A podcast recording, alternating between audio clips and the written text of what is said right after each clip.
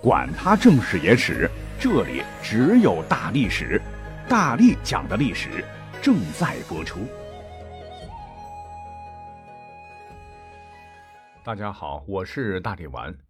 避讳我们之前讲过的，那现代人没啥感觉，这是古代特有的现象。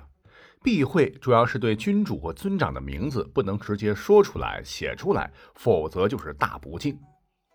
早期古人畏惧自然，认为其名字是身体的一部分，而话一出口福祸双至，于是乎就很天真的采用避讳的方法，觉得这样可以趋利避害。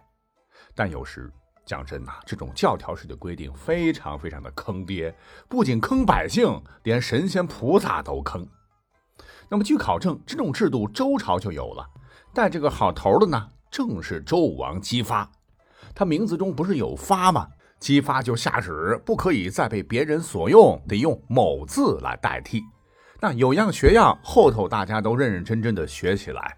例子很多，我们就举一个好了哈。那当时的诸侯国有一个宋国，传位到宋武公的时候，他的名字叫司空。正好朝政有一执掌水土事、祭祀啊乐器的官也唤作司空，那不行，你得改，直接改成了司公，功劳的功。由此呢。避讳逐渐的就被古人玩出了很多的新花样。对于要避讳的名字，大体上采用这几种方式来避之：一个就是替代法，用相近的字来替代要避讳的；还有就是空格法，遇到避讳的字要空一格；或者是缺笔法，遇到避讳的字儿呢，咱就少一笔啊。最后一个更直接，干脆用某某代替之，如武王姬发。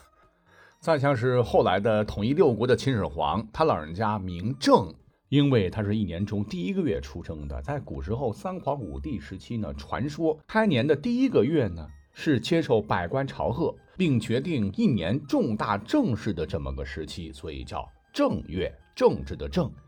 本来正月正月叫的好好的，到了秦始皇这儿，人家当了皇帝了哈，觉得这个字要避讳，特意下诏。将正月改为了端月，端正的端。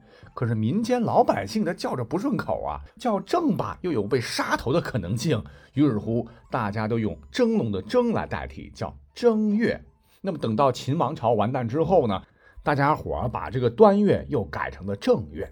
可能是由于心有余悸吧，哈，不敢再用政治的正了，而是用正确的正。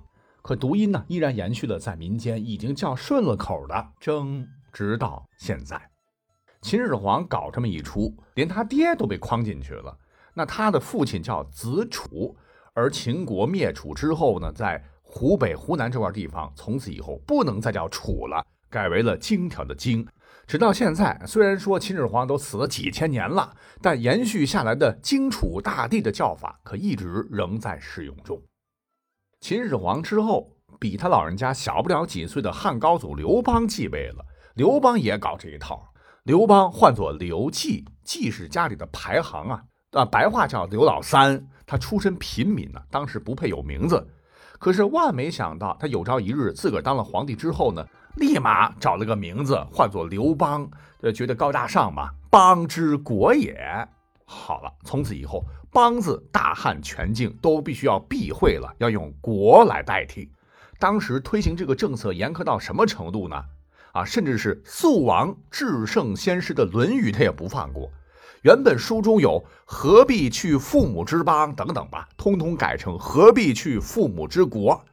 那本来八百多年的老传统，国家最高行政长官唤作相邦，直接到刘邦这儿都改成了相国。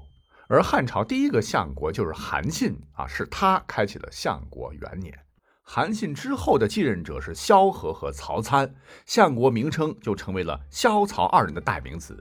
但是要多说一嘴，相国不等于后世的丞相，当时两者都有，但相国地位要高于丞相。那光只有这些泥腿子刘邦肯定是不会满意的哈，他觉得天下都是我老刘家的啦。而刘牛牛刘刘牛，当时古人的发音呢，刘姓和这个牛非常接近。那刘邦就想啊，这还了得了啊！民间如果杀牛，不就就是杀我老刘吗？天天耕地拿鞭子抽着这些老牛，不就是糟践我老刘家吗？不成，得改，改成什么呢？刘邦一拍脑袋，干脆把牛啊通通改成十二时辰中的丑。那这样的话，你看我们现代人常用的固定搭配就得换成对丑弹琴、汉丑冲动、如丑负重、丑刀小试、丑牛入海、庖丁解丑等等，哈哈，听起来真是啼笑皆非啊！但这是皇帝的命令，谁敢不从啊？那如果你觉得这个丑特别别扭，其实呢，牛在当时还有另外一个别称更接地气，唤作土畜，土里的畜生。像是今年是金牛年吧，你得改成二零二一金土处年。刘邦觉得这至关重要，为了防止民间老百姓私底下还叫牛，还专门下令成立中央巡查组明察暗访，一旦发现有胆敢叫牛者，死罪。那有了老祖宗这样的加持啊，后头的汉文帝、汉景帝、汉武帝子子孙孙胆子就更大了。举个例子啊，你像北岳恒山。那不知多少辈都叫做衡山，可是到了汉文帝时，汉文帝唤作刘恒，那怎么办呢？管你叫了多少年，山神爷爷同不同意啊？直接就改为了常山。要不然的话啊，我们很熟悉的常山赵子龙肯定得称为衡山赵子龙，因为他所在的常山郡文帝前就叫做衡山郡。再比如说，影响我们现在的啊，吃月饼的时候，我们会想起一个神仙，那就是嫦娥呀。在古代民间非常崇拜月神嫦娥，而这个嫦娥呢，也在这个时候遭了殃，因为人家嫦娥原本就不叫嫦娥，原名为恒娥，恒心的恒，那竖心旁换成女字旁。像是刘恒即位前，西汉的淮南子就写道说：“譬如羿这后羿，恒娥妾以奔月。”万没想到，没几年，刘恒即了位，直接咔嚓一刀，八月十五拜月神，只能拜嫦娥了。再比方说，我们都很熟悉的二十四节气之一的惊蛰，原本人家叫启蛰，启发的启，就因为汉景帝叫刘启，得改成惊蛰了，直到今天。但是以上的这些，我觉得还不是最过分的啊！最过分的是，避讳的面儿被无限扩大，甚至有的时候连老祖宗传下来的这个姓也得给改了。常常讲说，坐不更名是行不改姓，但是刀子架在脖子上，真的由不得你了。汉宣帝啊，历史上原名叫做刘病已，当皇帝以后呢，改为了刘询。哎，这下好了，天底下所有姓荀的，通通改成孙清。著名的思想家荀子，对不起，您老人家得称呼为孙清子。到了汉明帝刘庄时，庄子就不能叫庄子了，叫颜子。庄氏家族被迫改姓颜氏。东汉汉安帝刘祜的父亲乃是清河王刘庆。要避讳嘛？那天下姓庆的直接改成了姓贺哈，庆贺庆贺，刚好一前一后一个词组。那甚至到了唐代，连救苦救难的观世音菩萨也被改了名。原来呢，人们都称呼观世音菩萨，为了避唐太宗李世民的讳世民，硬生生的把这个世给去掉了，成了观音菩萨。你想，神仙都得让三分，那别人更别提了。被李世民干掉的郑王王世充，史书被迫改为王充。随着李世民平定四方的李世继，扣掉世成了李继，李继就是徐茂公等等啊，真的是被改的一塌糊涂。但是呢，你要说历史上哈被改的最惨的一个姓氏，莫过于姓敬，尊敬的敬。本来这个姓啊，源于姬姓，出自皇帝之玄孙姬靖康之后，相当古老且高贵。谁曾想到了唐后的五代十国，军阀混战，有个混账皇帝，就是后晋的石敬瑭。他原本是沙陀族，父亲叫做聂烈基。可是这个石敬瑭啊，呃，附庸风雅吧，最后改了个汉名，改成了石敬瑭。他最出名的话就是“皇帝宁有种耶？兵强将勇者为之耳。”啊，说的是挺正气凛然的。可他自个儿呢，为了当皇帝，竟然拱手割让幽云十六州给契丹人，还比自个儿小十几岁的耶律德光叫爸爸，害得两宋失去了重要屏障和战马产出地，被游牧民族揍得死去活来。话说沙陀人石敬瑭一登基，啥都得成汉制，那我晋国姓晋的全部都得改了啊！改成什么姓呢？干脆取半边好了。姓氏呢就被活生生的分为两个姓氏，一部分以狗为姓，而另一部分呢是以文为姓。大家呢可以把尊敬的敬啊拆开来看一看。那我也看到新闻了哈，到现在为止，不少朋友都觉得这个狗，嗯，不好听，都改成了荀子的荀。其实这仗啊，得算到儿皇帝头上。但这还没有完，不些年呢，后晋被契丹所亡，晋家族人可有机会又把姓欢天喜地的改回来了。可是呢，还没高兴几天呢，赵匡胤又上位了。作为大宋开国之君，他极其重视避讳这事儿，不光查自个儿的，还要往祖上查。他祖父叫赵敬，后周显德时期获赠左卫上将军。对不起，姓敬的你还必须再改回文，或者是改成狗。